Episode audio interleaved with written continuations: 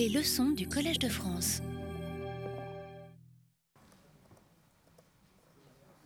Bien, alors nous reprenons notre visite trois dimensions d'Aïranoum là où nous l'avions laissé la dernière fois, c'est-à-dire à, l'entrée du palais.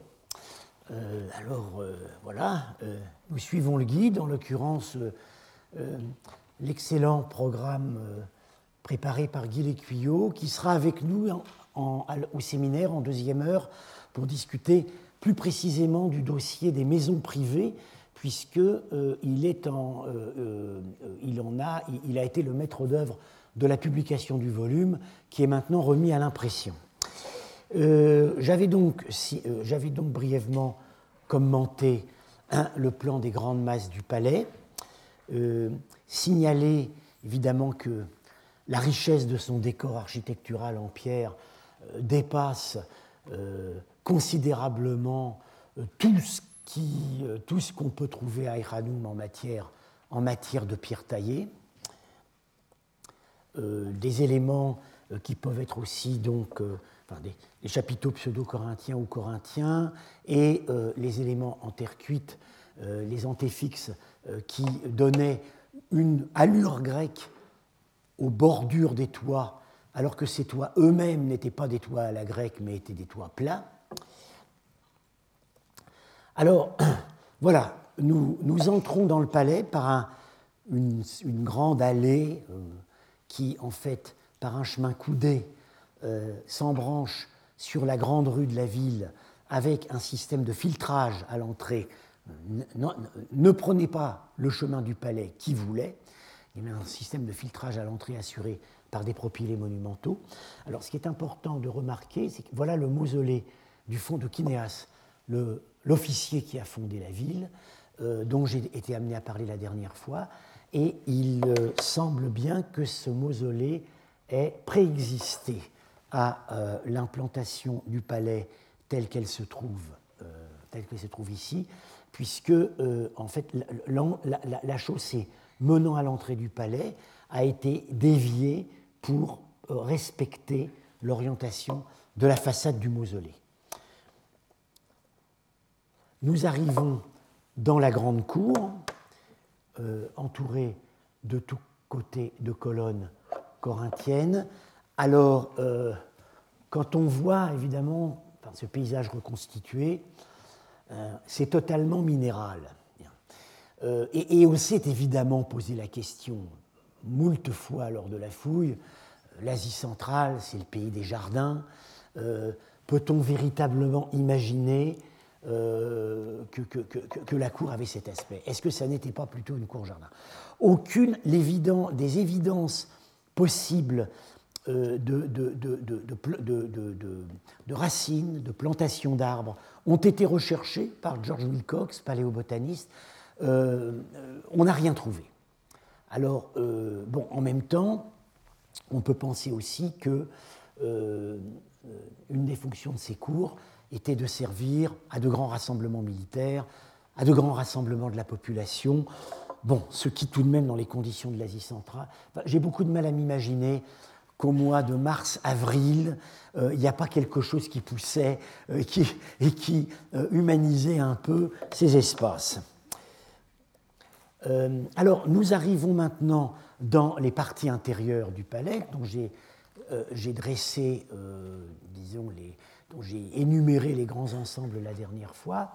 ces parties ont fourni divers éléments de décor, dont certains sont en pierre, d'autres en terre crue, ainsi ces modillons à la grecque, euh, l'utilisation de peinture pour des, des, de peinture sur euh, des, chapiteaux ici de pilastres en pierre, des éléments en terre crue, euh, utilisation tout de même, là encore, très sobre et très réservée de la peinture murale, puisque dans aucun endroit du décor peint du palais n'a pu être détecté le moindre élément de décor figuré.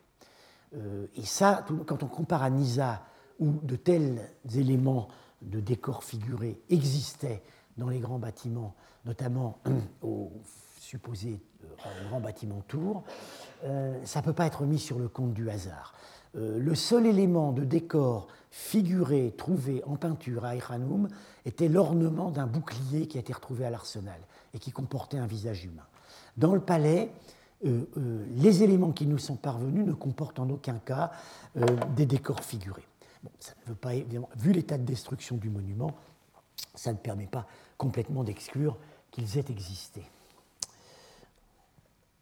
Alors, euh, après avoir franchi euh, le... Euh, nous, avons donc franchi la grande cour, nous avons franchi la grande salle hypostyle, et nous arrivons derrière dans une grande salle en position axiale, qui était probablement flanquée de bureaux de part et d'autre, et par laquelle on devait passer pour arriver dans des parties plus réservées. J'ai signalé la dernière fois donc ces deux blocs symétriques qui semblent chacun comporter euh, euh, à euh, l'ouest des, peut-être des bureaux des chancelleries, à l'ouest une grande salle de, une salle de réception, et puis des blocs à caractère plus résidentiel.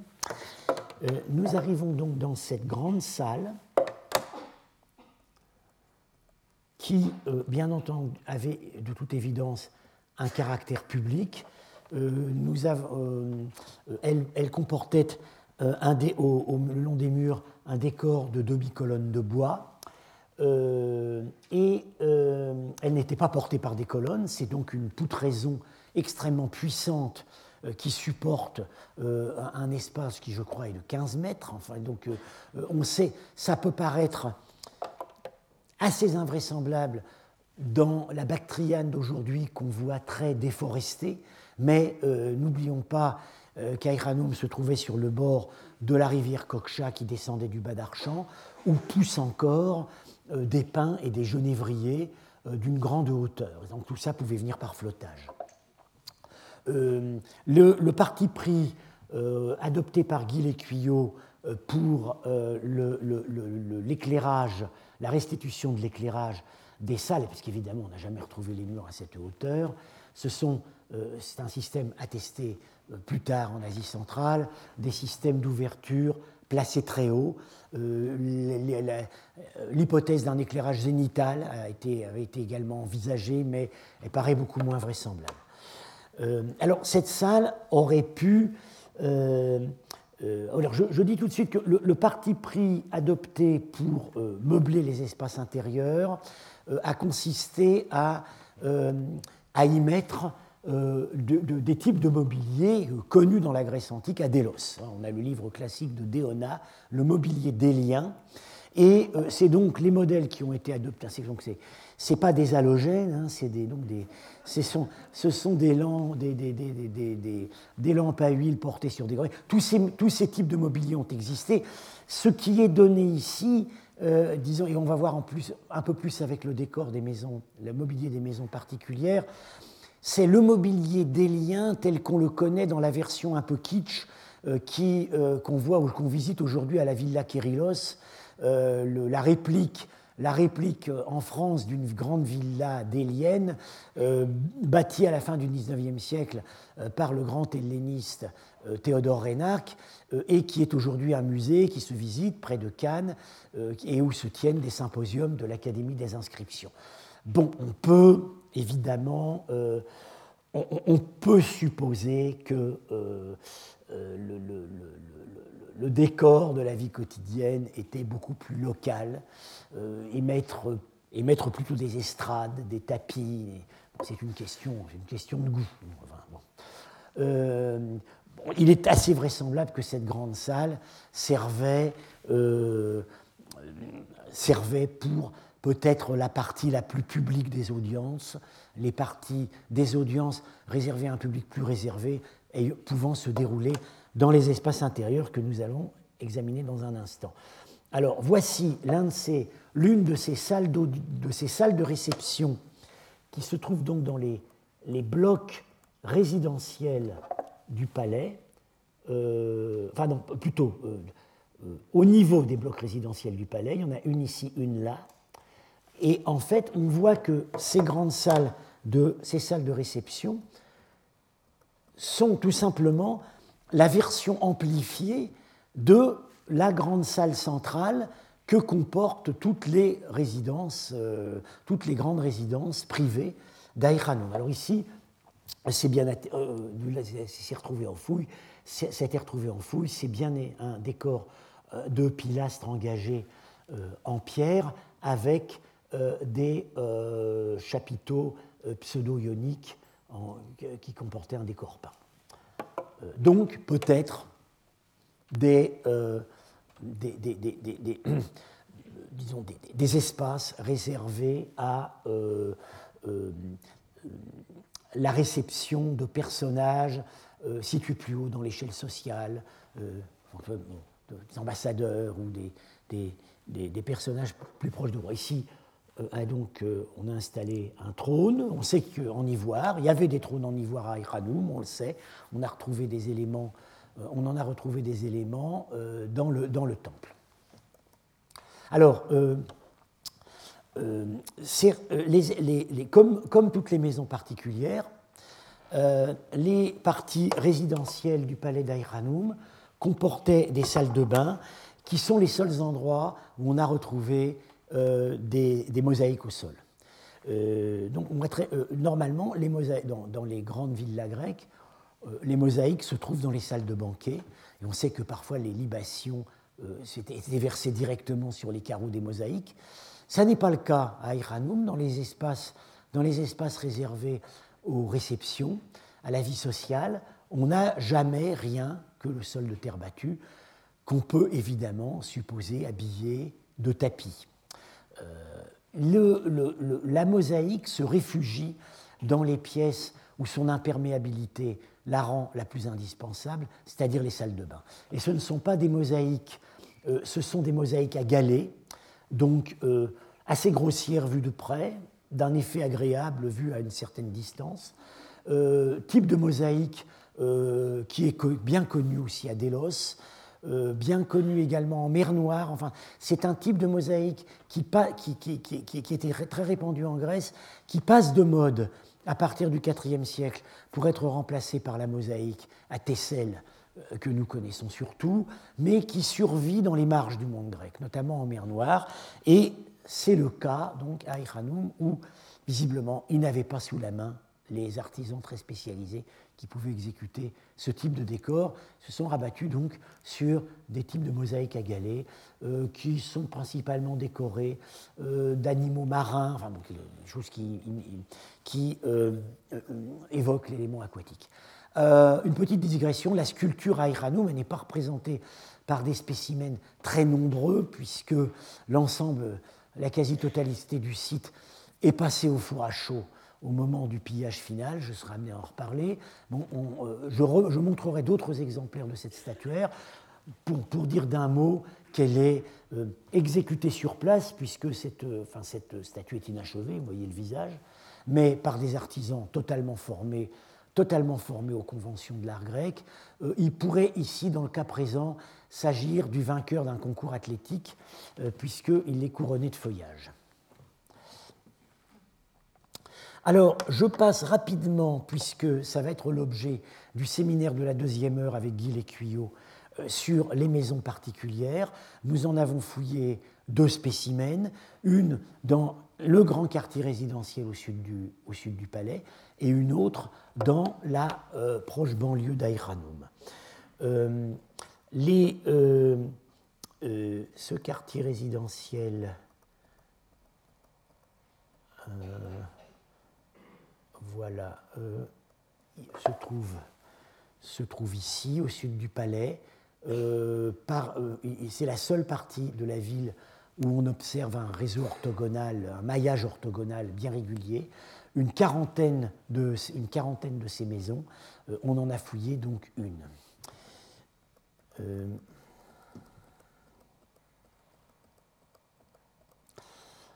alors, quand nous euh, euh, ce plan, n'est-ce pas, euh, enfin, si, on, si, on, en enlève la cour, rappelle de très près quelque chose que nous avons vu à Nisa, c'est le bâtiment rouge, qui, qui, a en fait, qui est bâti sur le même principe, un grand espace central, un portique, et un corridor qui le, sur tous les côtés qui permet une circulation indépendante desservant les pièces périphériques. Ceci dit, à Nisa, la partie centrale, le noyau central est hypertrophié à quatre colonnes. Il paraît assez net que on n'a pas pas affaire à une résidence, mais à un ensemble de réceptions. De même d'ailleurs que dans les grandes salles de réception euh, du palais d'Aïranoum, on a, on a finalement la partie centrale de la grande maison gréco-bactrienne euh, totalement hypertrophiée. Euh, bon, là, je, vais laisser la parole tout à l'heure à Guy Lécuyot qui va évoquer toutes ces questions beaucoup plus en détail.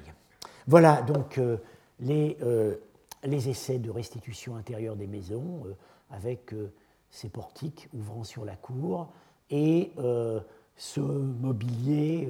bon, les modèles sont empruntés à Délos, supposant un mode de vie qui reste malgré tout à la grecque. Les gens sont assis, couchés sur des banquettes, euh, enfin sont allongés sur des banquettes pour banqueter, mais sont également assis sur des trépieds. Bon, évidemment, on peut toujours, euh, on peut toujours enlever tout ça euh, et, et, installer tout le monde sur des coussins au bord de la pièce. ah, alors, un bâtiment qui m'est particulièrement cher, qui se trouve, c'est le théâtre, puisque c'est moi qui l'ai fouillé il y a cela 35 ans. Euh, euh, c'était quasiment ma première expérience d'archéologue de terrain. Et pendant quelques jours, je me suis demandé si ça n'allait pas être la dernière. Et puis, bon, finalement, euh, j'ai été pris par le défi. Le théâtre se trouve ici creusé sur, les pentes nord de l'acropole, immédiatement en bordure de la rue principale. Alors, euh, il n'a été euh, euh, la forme de cavité du théâtre, disons, sauter à l'œil nu avant toute fouille, puisque voilà, ça, ce sont mes tranchées, mais voilà ce qu'on voyait. Donc, dès 1964, dès la première exploration du site par Paul Bernard et Daniel Schulberger, l'hypothèse d'un théâtre euh, l'hypothèse d'un théâtre évidemment a surgi. Euh, puis euh, il y a eu quelques tentatives de sondage, mais comme toujours à Eranum, quand un sondage était trop limité, il donnait des résultats trompeurs. on est tombé, je crois que c'est Gérard Fussman qui était tombé sur ce qui semblait pouvoir être interprété comme des gradins en briques crues, mais tout simplement, on n'imaginait pas qu'un théâtre puisse être construit en briques crues. Et puis, euh, euh, quand j'ai repris la fouille en 1975, là, plusieurs gradins sont apparus. Euh, Henri-Paul Francfort, ici présent, venu en visite avec Paul Bernard, a déclaré c'est pas un théâtre. et, puis, au bout de quelques jours, bon, l'évidence s'est imposée. alors, on, s'est aperçu, en consultant les publications, qu'il existait d'autres théâtres en briques crues dans le monde grec. Euh, il y a un petit théâtre à Babylone, euh, construit après la conquête d'Alexandre, qui est en briques crues. Euh, depuis, dans les années 90, la mission italienne à Séleucie du Tigre, la grande ville grecque qui a remplacé Babylone, a fouillé en partie un très très grand théâtre en briques crues. Euh, et puis, euh, euh, on sait maintenant qu'il en existait en Grèce. Au moins en Macédoine, il y a un exemplaire qui est sûr, c'est dans la ville Macédoine, c'est à Dion, ville en Macédoine, où le théâtre est en briques crues. il n'est pas impossible que la Grèce ait connu en fait davantage de théâtres en briques crues, ou simplement est dans la terre, et que progressivement, les cités s'enrichissant, ils aient été remplacés par, la pierre.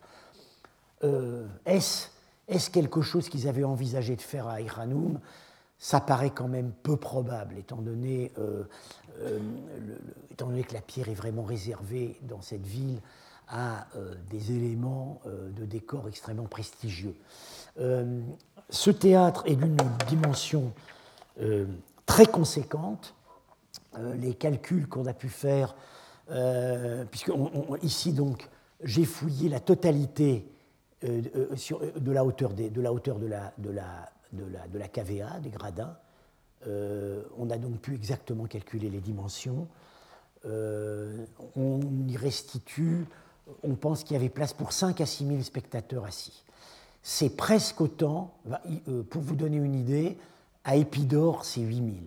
Et c'est Épidore est le plus grand théâtre conservé du monde grec. Euh, alors, 6 000 habitants, 6 000 spectateurs, c'est sans proportion avec ce qu'on peut imaginer qu'était le peuplement grec ou hellénisé de la ville d'Aïranoum. C'est euh, quelque chose qui, est à l'échelle euh, à l'échelle de toute, je dirais, d'une bonne partie de la Bactriane hellénisée. à moins de supposer, et pourquoi pas, que la population locale bactrienne euh, euh, ait, été, euh, été sensible été et, finit par fournir une partie importante du public. Alors ce théâtre, outre, alors il y a le problème du matériau. Même, même, les escaliers, enfin, on, a, trouvé des, on a pu restituer des escaliers grâce à des pontons qui parcourent, qui, qui, qui, enjambent une canalisation qui, par, qui parcourait le bas et qui recueillait les eaux pluviales. Ces escaliers, on n'a même pas, on n'a aucun indice que même eux aient été jamais recouverts de briques cuites. C'est pas impossible, on n'a trouvé aucune espèce de trace ni de plâtre ni de briques. Euh, ça pose évidemment, la pente raide, ça pose un, très, une très grande énigme technique parce que connaissant la violence que peuvent avoir certaines pluies, notamment en automne, euh, on, se demande comment euh, on pouvait éviter des phénomènes de ravinement. Alors, ce théâtre aurait-il été éphémère, construit tout à fait à la fin, euh, pas fait pour durer? Eh bien non, puisque on a l'indice qu'il a été remanié. Bon, les, céramiques trouvées dans les remblais semblent indiquer qu'il remonte à la fin du IIIe siècle, donc il, aurait, euh, y aurait probablement eu un théâtre à cet endroit pendant peut-être un demi-siècle, sinon davantage. Euh, alors, évidemment, euh, la seule protection contre les eaux pluviales que peuvent recevoir des architectures de briques crues, c'est l'enduit de torchis, dont on sait qu'il existait à Iranoum sur tous les murs extérieurs, mais ces enduits, même, bon, il, faudrait supposer qu'ils étaient refaits très régulièrement. Euh, on a fait l'expérience avec les tentatives de conservation des murs du Grand Temple. Euh, bon, on a, voulu que ce monument survive, évidemment maintenant euh, tout ça c'est du passé. et donc on y faisait refaire des ennuis de torchis. bon, je crois que tous les 2-3 ans, il fallait les gratter et les refaire. Ça ne tenait jamais très longtemps. Alors, on a pu faire l'hypothèse sur le moment. Bon, peut-être alors des bancs en bois. Le bois, on n'était pas avare du bois à Iranoum. Euh, pour s'imaginer des, des, bancs en bois, mais on a, euh, dans l'état où ça nous est parvenu, on n'a jamais retrouvé le moindre élément d'accrochage. Enfin, dans un, aucun endroit, dans tous les endroits où les gradins ont été dégagés, ce qu'on a trouvé n'était pas la surface d'origine. C'était toujours, c'était toujours usé de l'épaisseur d'une demi-brique. Donc on ne peut pas vraiment dire ce qu'il y avait par-dessus. Alors ce théâtre a plusieurs particularités qui en font un monument tout à fait unique dans le monde grec. Euh, bon, j'ai signalé euh, les canalisations recueillant les eaux pluviales euh, sur le pourtour de l'orchestra. Euh, ça, c'est attesté par ailleurs, mais ce qui ne l'est pas, semble-t-il, au moins à ma connaissance, c'est le canal qui, passe devant la Seine. Et c'est le canal d'adduction d'eau, c'est le canal principal d'adduction d'eau de la ville. Euh, bien entendu, euh, la raison est purement technique, c'est que ce canal, enfin, ça aurait été compliqué de, dévier le canal. On a préféré continuer à le faire passer au même endroit. Sa largeur était d'à peu près 2 mètres. Euh, ça pouvait, au, le temps d'une représentation, assez facilement se masquer. Sauf si on jouait les grenouilles d'Aristophane, auquel cas le, la, commodité de l'équipement apparaissait d'elle-même. alors, le bâtiment de scène, la scène elle-même et le bâtiment d'arrière-scène, sur lequel pouvaient s'accrocher les éléments de décor, n'a jamais été construit en dur. au sol, euh, on a trouvé, enfin je peux même dire j'ai trouvé, donc je peux vraiment témoigner, euh, dans le plâtre des empreintes de poutres. C'est-à-dire qu'il s'agissait, il y avait vraisemblablement euh, une, armature de poutres qui, au moment des représentations, pouvait être rapidement complétée par un décor en bois construit à la demande, mais là, ça n'est pas, pas un exemple unique dans le monde grec. Euh, ce qui est beaucoup plus euh, surprenant, c'est l'ampleur que prennent les loges. Vous voyez que euh, normalement, dans, un grand théâtre grec, on a ce qu'on appelle un diasoma, c'est-à-dire un palier à mi-pente, c'est très fréquent, et on a quelques rares exemples. je crois c'est le cas, c'est le cas à Délos. On a de rares exemples de petites loges qui donnent sur ce palier. Mais dans aucun cas des loges d'une telle ampleur, et il faut savoir en plus que derrière chacune de ces loges, vous pouvez prendre place, hein, si mes souvenirs sont exacts, euh, peut-être même une dizaine de personnes. Derrière chacune de ces loges s'ouvrait une porte, et dans la profondeur du talus était aménagée une baignoire ce qu'on appelle une baignoire d'opéra, c'est-à-dire un espace où euh, le personnage qui était dans la loge pouvait éventuellement euh, se retirer un moment. Bien.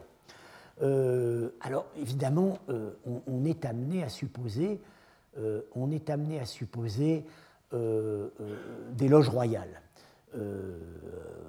pourquoi trois? Ben, On sait aussi que les, par ailleurs, que les souverains gréco-bactriens pratiquaient occasionnellement la co-régence. Bon, et puis, loge royale, loge royale quand le roi était là, mais il n'était pas toujours là. Euh, ça pouvait être aussi réservé à un grand magistrat.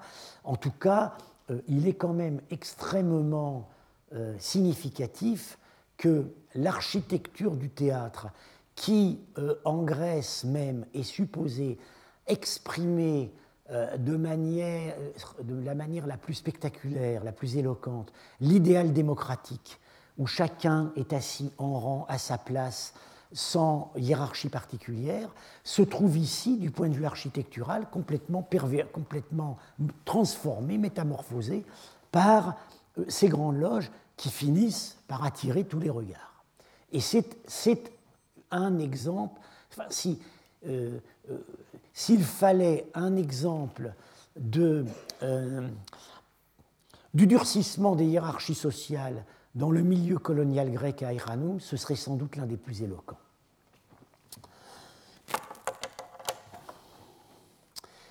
Euh, l'année même où euh, le théâtre était identifié, en 1975, il a donné lieu à trois campagnes. par un hasard extraordinaire, euh, était découvert ceci.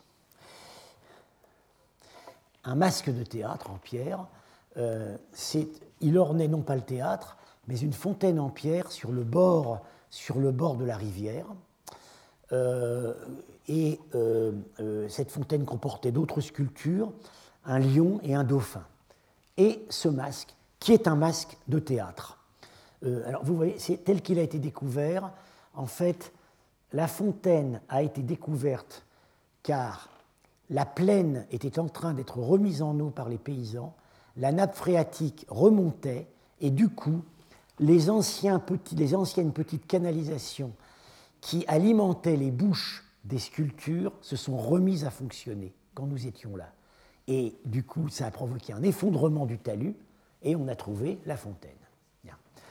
Euh, alors, cette, euh, cette, gargouille représente un masque comique euh, du théâtre grec qui est le masque de l'esclave cuisinier, personnage typique de, évidemment non pas des tragiques, même pas d'Aristophane, mais de la nouvelle comédie de Ménandre, qui connaît à ce moment-là sa vogue maximale à Alexandrie.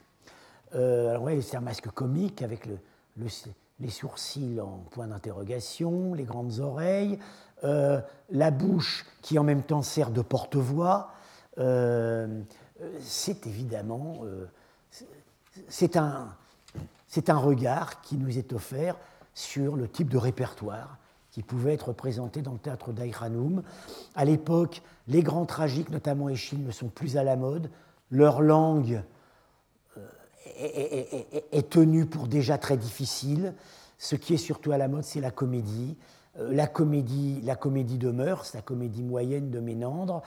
Et puis, euh, Bon, euh, il, pouvait aussi y avoir, il pouvait aussi y avoir des spectacles qui peut-être en appelaient beaucoup plus à un public de garnison et à un public peu hellénisé que pouvaient être les mimes, les pantomimes, dont on sait qu'ils ils étaient extrêmement nomades. On a, des, on a des, des témoignages littéraires, ils parcouraient tout l'ensemble du monde grec on peut, très bien imaginer, euh, pourquoi pas, des troupes ambulantes euh, qui présentaient leurs services euh, aussi bien à la cour des Parthes, dont nous savons par certains témoignages qu'ils assistaient parfois à des représentations théâtrales, qu'au royaume grec de Bactriane.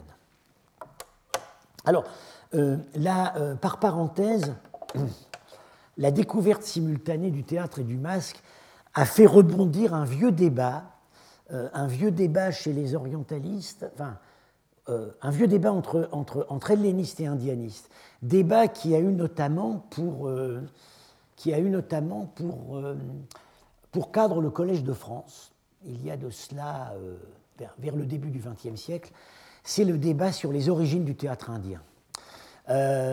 pour résumer une vieille controverse qui n'est pas près de se clore, euh, les, deux seules, les deux seules cultures du monde antique qui ont pratiqué massivement le genre théâtral avec des pièces écrites qui étaient donc des œuvres littéraires proprement dites et pas improvisées, c'est la Grèce et c'est l'Inde. Et euh, le théâtre indien semble trouver ses origines à une époque, les, dates conventionnellement admises pour les premiers grands auteurs de théâtre indien correspondent à l'époque des extensions euh, du royaume grec de Bactriane vers l'Inde. Et par exemple, on a depuis longtemps remarqué qu'il euh, y avait certaines analogies, enfin des analogies notamment assez fortes avec la moyenne comédie de Ménandre, euh, le procédé de les personnages séparés dans leur enfance et qui se retrouvent grâce à un signe, à une médaille. bon, un certain nombre de situations types se retrouvent. et la question avait paru, du côté des indianistes en tout cas, la question avait semblé close euh, au début du XXe siècle par la très grande thèse de Sylvain Lévy, professeur au Collège de France, sur le théâtre indien, où il récusait toute espèce de euh, schéma de filiation.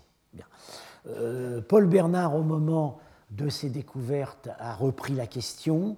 On s'est retrouvé un peu dans la même situation, à vrai dire, de dialogue de sourds, où les hellénistes ont paru tentés, euh, les indianistes pas du tout. À l'époque, Gérard Fussman a écrit Le débat semble intéresser beaucoup plus les, hellénistes que les indianistes, qui ont dans la culture indienne tous les éléments de réponse.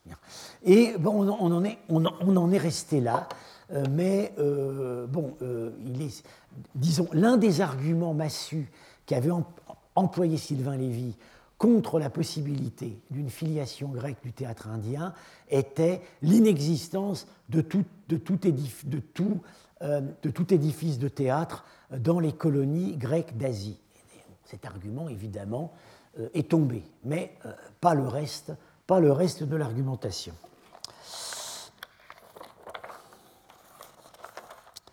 J'en viens maintenant au gymnase. Qui donc, occupe, se trouve au nord de la zone du palais. Hein. oui, vous avez ici la trésorerie, le palais, et le long de la rivière, la fontaine était, je crois que la fontaine était ici, hein, d'où viennent ces masques, ces masques. Et le gymnase se développe sur environ 300 mètres de long, la même longueur que le palais, au bord de la rivière. Dans son dernier état, euh, il est considéré comme le plus grand gymnase connu du monde grec. Euh, il y a tout de même un problème, dont je vais être amené à parler dans un instant, c'est le statut de cette cour, dont on ne sait plus si on doit ou non la rattacher au gymnase. Si on ne la rattache pas au gymnase, le gymnase retrouve des proportions plus modestes et plus conformes à ce qu'on connaît par ailleurs. Euh, je commence par montrer. Euh, oui. Voilà euh, cette, architecture extrêmement impressionnante avec ces, grands corridors euh, interminables. le plan qui. le plan qui est, dans le dernier état au moins, très caractéristique d'un gymnase à la grecque, avec une cour au nord entourée de rangées de pièces allongées. C'est pas sans rappeler l'architecture de la trésorerie de Misa, euh, des, pièces allongées euh, euh, desservies par un corridor périphérique, et au milieu de, chaque, côté de la cour, une exèdre, donc un bâtiment, un bâtiment à colonne, un, un renfoncement, un bâtiment, un renfoncement porté par des colonnes. Euh, c'est euh, euh, quand nous étions à Iranoum, nous vivions au contact des monuments islamiques de l'Afghanistan. Et un rapprochement s'était à ce moment-là présenté à notre, présenté à notre esprit. Un gymnase, c'est une institution d'enseignement. Une madrasa islamique, c'est une institution d'enseignement. Les madrasas ont dans leur cours quatre iwan, euh, quatre renfoncements, parfois portés par des colonnes.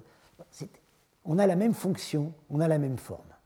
Euh, ce qui nous manque, évidemment, c'est des, maillons intermédiaires. Ceci dit, euh, on, a maintenant, on a maintenant des données assez sûres qui permettent de, discerner l'origine du type architectural de la madrasa tel qu'il se forme au XIe siècle dans, euh, dans, des, des, dans, dans, celle de monastères bouddhiques. Euh, donc euh, voilà, on a, on a un enracinement centra-asiatique. Ceci dit, évidemment, pour passer du gymnase d'Aïranoum au monastère bouddhique du VIe siècle, il y a beaucoup de chemin à parcourir. Mais enfin, bon, je veux dire, on n'est pas un, archéologue travaillant dans un pays euh, où se présentent à lui euh, des, monuments majeurs de civilisation, parfois séparés dans le temps par de grandes distances, ne peut pas être complètement insensible à une certaine phénoménologie des bâtiments. Et c'est la tentation que nous, avons eue. Euh, plus au sud, une grande cour vide qui, bien évidemment, était l'espace réservé aux exercices sportifs. Euh, voilà donc encore une vue du gymnase, euh, très, très fidèle à la réalité, avec ses exèdres, enfin ses iwan, on dirait en termes islamiques, et à l'arrière-plan, euh, bah, vous, apercevez, vous apercevez le palais, en fait tout ça c'est un même ensemble de bâtiments monumentaux, avec la, grande cour ici et ici, de, les, deux, mausolées du centre de la ville. alors,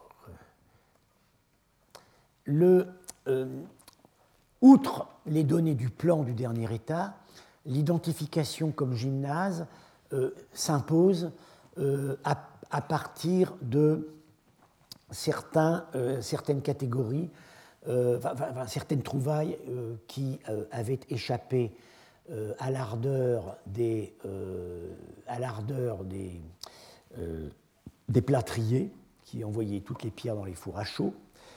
L'une de ces trouvailles, c'est un cadran solaire que je ne présente pas ici, mais qui est d'un type absolument unique euh, dans, euh, dans, tout le monde grec.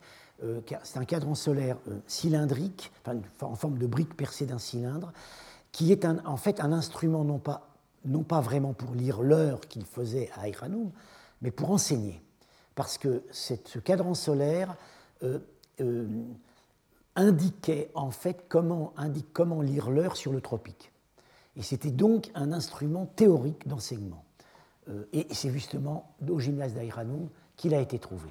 Et puis, une dédicace, une des rares inscriptions grecques sur pierre qui a été découverte, cette dédicace forme le pied de cette statue.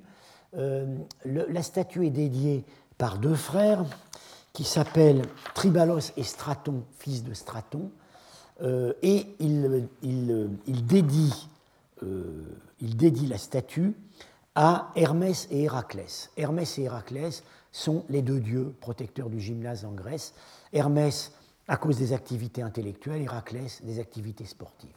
Donc euh, euh, cette inscription euh, trouve, indiquait sans doute possible que le bâtiment était un gymnase. Quant à la statue qui la domine, elle, elle, appartient à la catégorie typologique de l'Hermès, euh, qui, en général, l'Hermès en Grèce est nu. Ici, il est habillé. Euh, et euh, c'est un des tout premiers cas connus où, en Grèce, on connaît des cas, mais semble-t-il plus tardifs, où le visage d'Hermès est remplacé par le portrait d'un individu, car c'est incontestablement un portrait.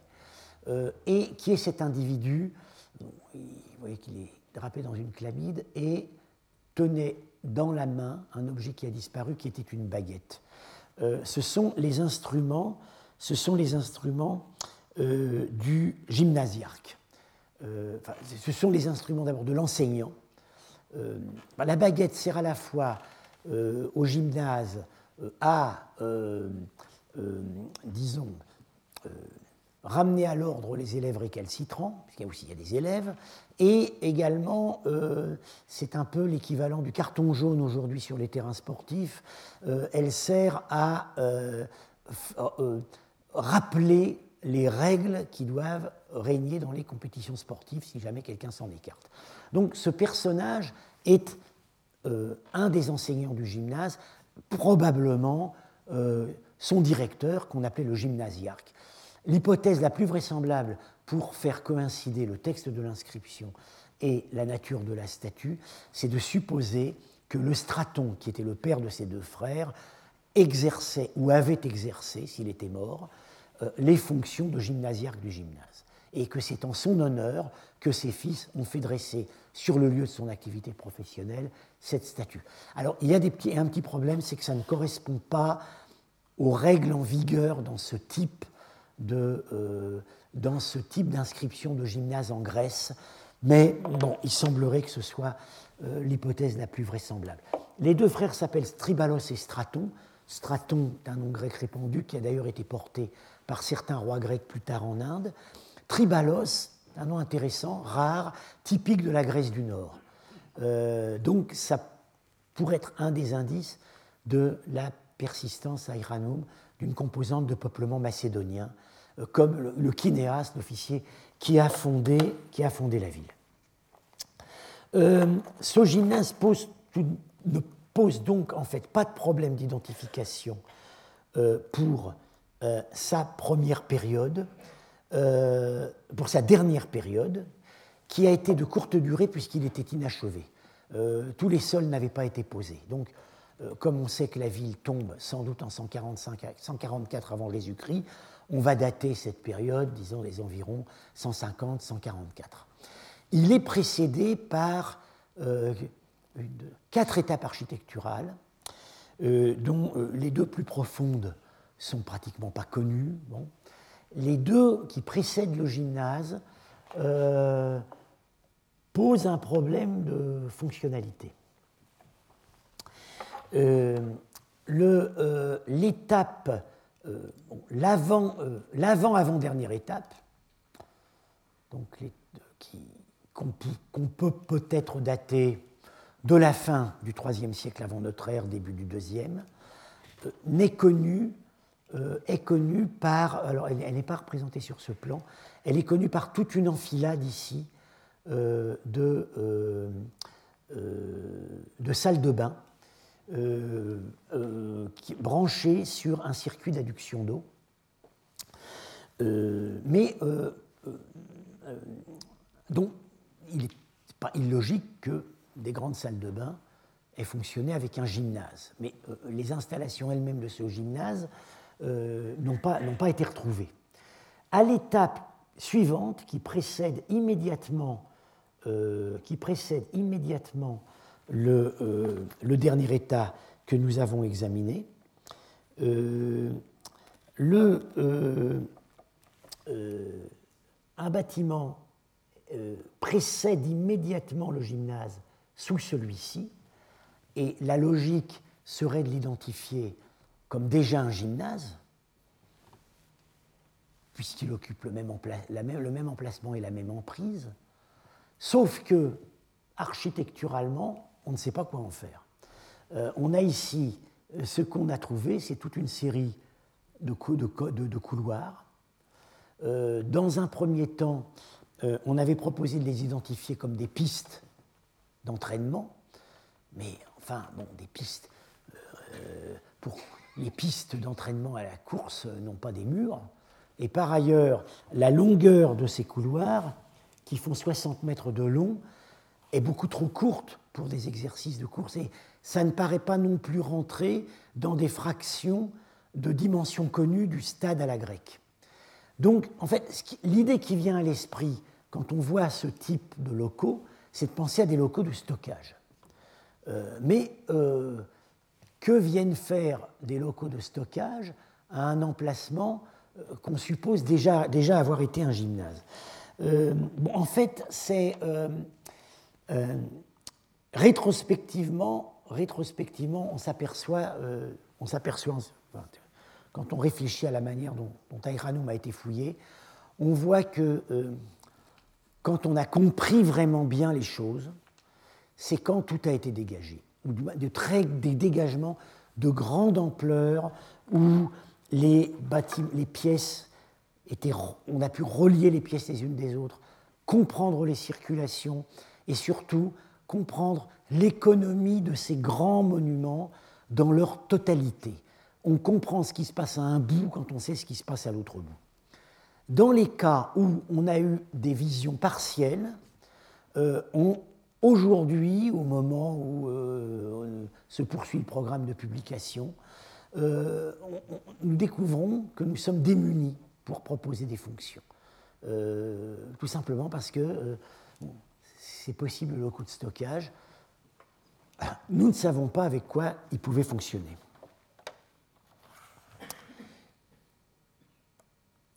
Alors oui. Euh, oui, là, euh, j'anticipe sur des discussions que nous aurons avec Henri-Paul Francfort et Lauriane Sève euh, au séminaire probablement plutôt en février, puisqu'en janvier, les, séances du séminaire euh, sont déjà affectées. Euh, sur, bon, je vous avais présenté donc le grand temple, sur la, nature des cultes à Iranoum. C'est une question évidemment absolument fondamentale si on veut essayer d'évaluer ce qui a pu être cette ville dans son environnement culturel. J'ai donc présenté le grand temple si peu grec euh, qui euh, était l'unique grand temple de la ville basse.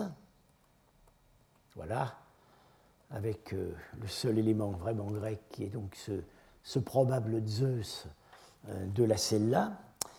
alors, il existe sur l'acropole, au point culminant, un autre monument religieux qui est ce qu'il y a de plus local dans la culture d'Aïranoum. C'est un podium à 7 degrés, semble-t-il 7 degrés, on n'est pas tout à fait sûr, à ciel ouvert, entouré d'une cour, euh, avec, et orienté vers le soleil levant, vers l'est.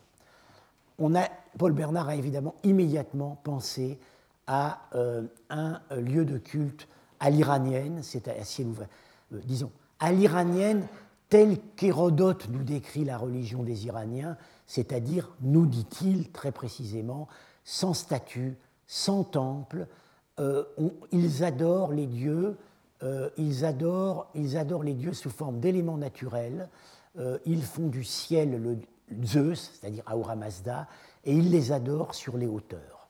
Bien. c'est évidemment exactement ce à quoi fait penser ce podium. on aurait bien aimé fouiller les bâtiments périphériques. C'est l'un des très très grands regrets que nous avons à Iranum, c'est de ne pas avoir pu, ne pas, pas avoir pu savoir ce qu'il y avait autour. Hein, ce, monument était sur l'acropole. Et puis, là, j'anticipe sur un des discussions que nous aurons, euh, l'un des éléments découverts au temple du, bas dans la ville, euh, c'est cette plaque euh, qui ne représente non pas un Zeus, mais la déesse Cybèle, sous forme de sa statue, promenée dans un char conduit par une victoire, elle représentée à la grecque, avec un prêtre qui porte un parasol, le soleil, la lune, l'étoile Vénus, et un prêtre qui sacrifie sur un autel à degrés. Cybèle euh, est euh, dans son char attelé de lion, étant sur, la montagne. Euh, bon, j'anticipe un peu, c'est un, un, objet artistique mixte qui a des modèles, qui a des modèles en, Phénicie.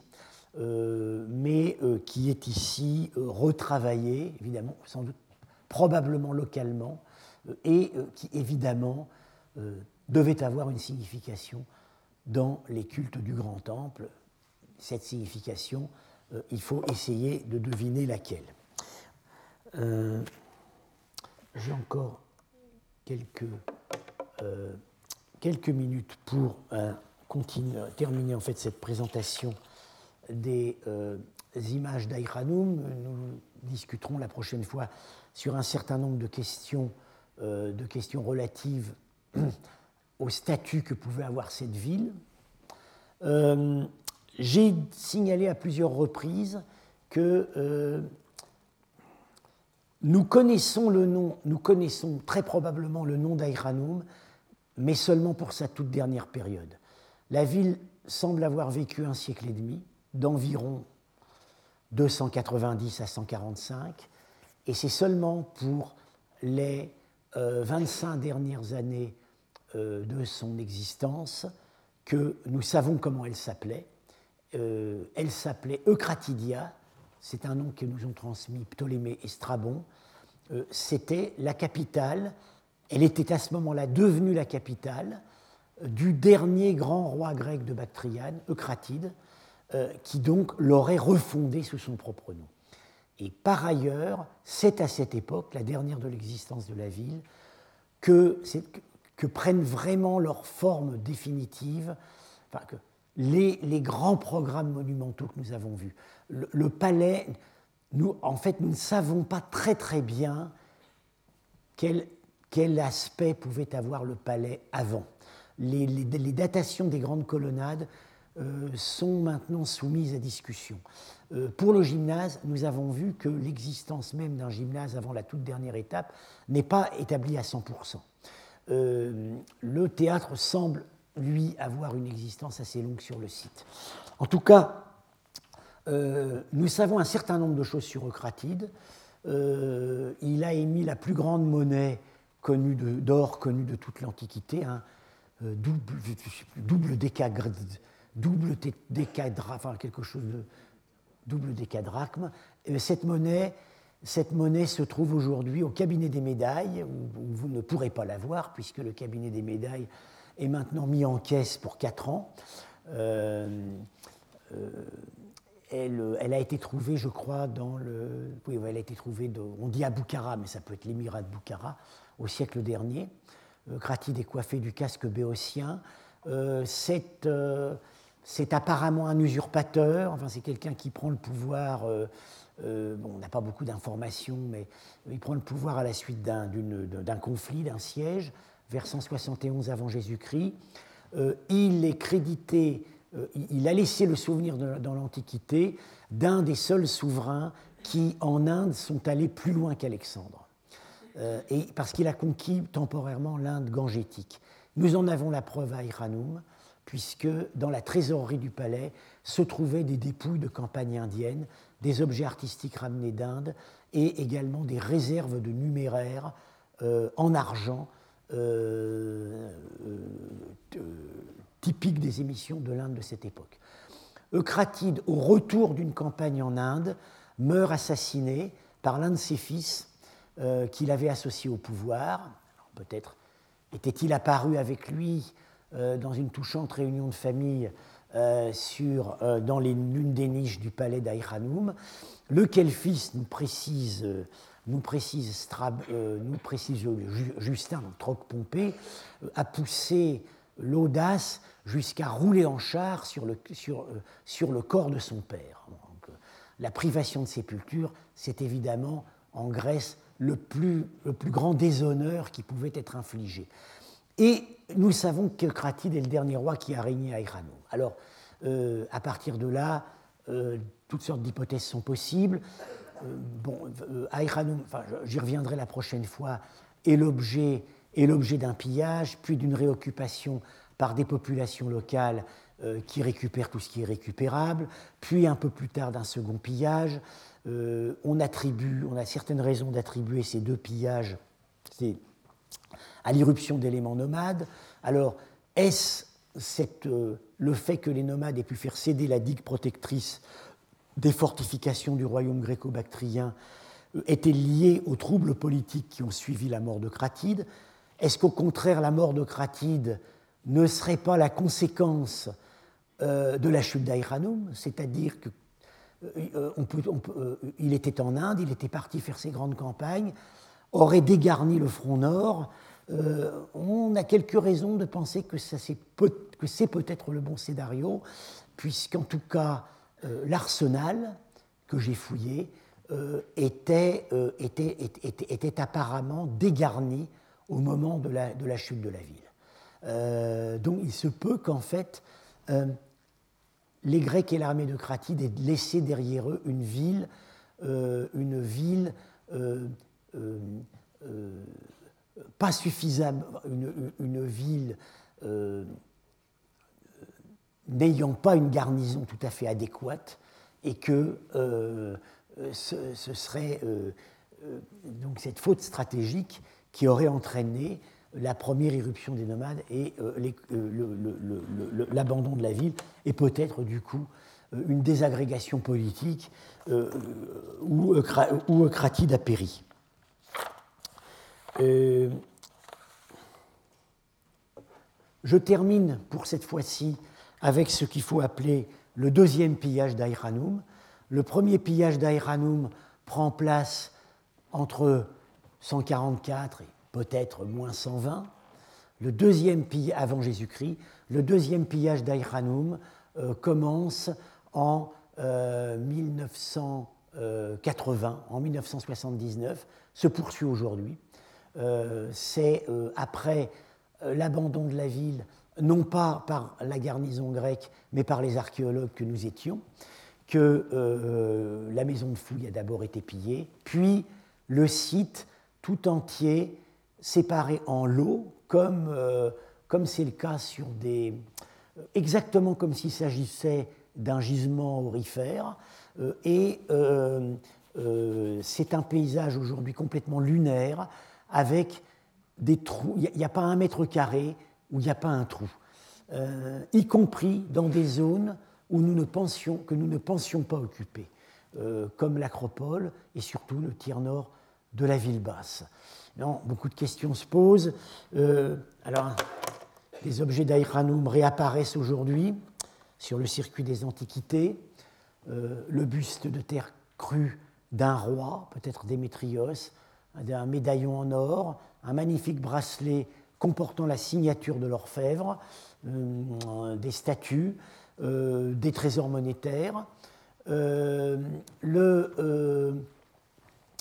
Euh, la question qui se pose, c'est de savoir si ces fouilles clandestines sont directement suscitées et financées par les intermédiaires de ces trafics ou bien s'il s'agit simplement d'un effet d'aubaine, euh, les fouilles produisant euh, quantité d'objets. Euh, on, sait en tout cas par où ça part. Hein. Ça part d'une part au Pakistan, d'autre part en Iran, et ça termine au Japon, éventuellement en Angleterre et aux États-Unis. bon, j'en ai terminé pour aujourd'hui avec la présentation, disons, la visite guidée d'Aïkhanoum. On va la semaine prochaine, enfin la semaine prochaine, au retour des vacances de Noël, c'est-à-dire le 9 janvier, date où nous reprenons nos séances, euh, euh, s'interroger sur un certain nombre de poser un certain nombre de questions euh, qui que suscite l'examen de ce matériel, en partie à la lumière de ce que des questions que nous nous étions d'abord posées sur Nisa, euh, la chronologie, les questions de chronologie, les questions de rapport entre population grecque, population locale, les questions en liaison avec les deux questions précédentes, les cultes. Euh, et euh, dans l'immédiat, je, dans l'immédiat, après peut-être une petite pause, je vais passer la parole à Guy Lécuyot pour, qui va, pour que nous puissions, dans l'heure de séminaire, nous concentrer sur un dossier plus précis qui est celui des, des, des, demeures privées. Voilà, donc je pense que nous pouvons reprendre dans deux ou trois minutes. Retrouvez tous les contenus du Collège de France sur www.colège-2-france.fr.